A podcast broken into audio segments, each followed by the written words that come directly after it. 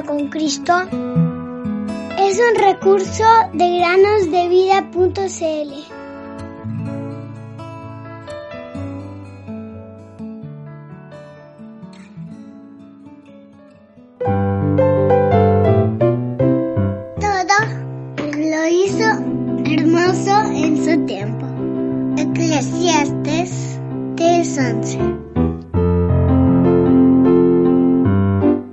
Hola queridos niños, bienvenidos un día más a meditar con nosotros.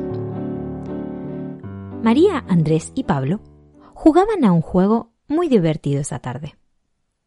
Era el juego de la imitación, que seguramente alguna vez han jugado.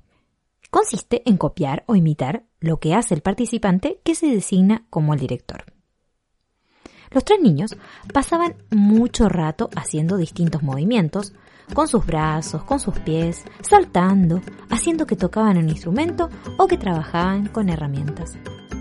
Estos pequeños habían creado su propia versión, que incluía cambiar de movimiento cada vez más rápido. Realmente era divertido ver cómo jugaban. Hasta daba ganas de participar. Las risas se escuchaban desde la cocina, donde estaba su mamá, quien preparaba el almuerzo, y sintió entonces curiosidad de saber de qué se reían tanto. Cuando pudo verlos, realmente se sintió feliz de ver a sus hijos jugando, con tanta alegría y compartiendo juntos sin pelearse. Porque a veces eso es lo que escuchaba, peleas. En un momento, algo sucedió. No se sabe qué, pero Pablo comenzó a quejarse y ofuscado porque no le hacían caso, se dio vuelta con los brazos cruzados y cara de enojado.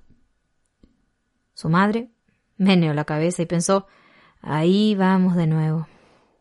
Pero no se involucró para solucionar el problema, sino que se quedó al margen esperando ver si esta vez lo resolverían los niños.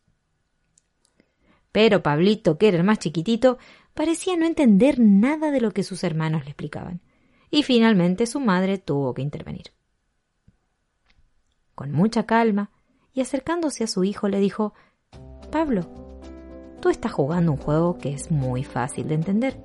Solo debes copiar lo que tus hermanos hacen. Pero en la vida real, también debemos ser imitadores de alguien que jamás hizo pecado ni se halló engaño en su boca. ¿Sabes de quién hablo?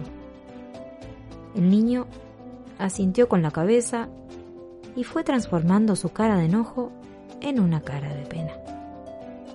Claro que sí, respondió su madre. Hablo del Señor Jesús.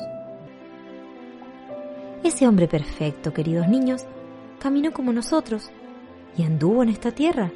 Y dice la palabra que fue tentado en todo, de la misma manera que nos pasa, pero sin pecado.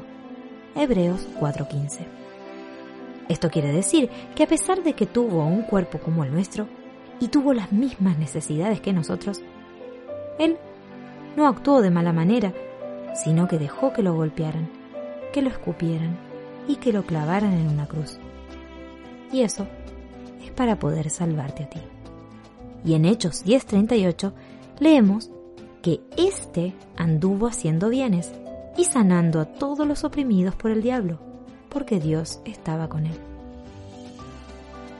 De la misma manera, queridos niños, podemos imitar su actuar, buscar ser copias de ese bendito modelo en toda nuestra vida, en nuestro caminar, en el hablar, porque también Cristo padeció por nosotros, dejándonos ejemplo para que sigáis sus pisadas, el cual no hizo pecado, ni se halló engaño en su boca, quien cuando le maldecían no respondía con maldición, cuando padecía no amenazaba, sino encomendaba la causa al que juzga justamente.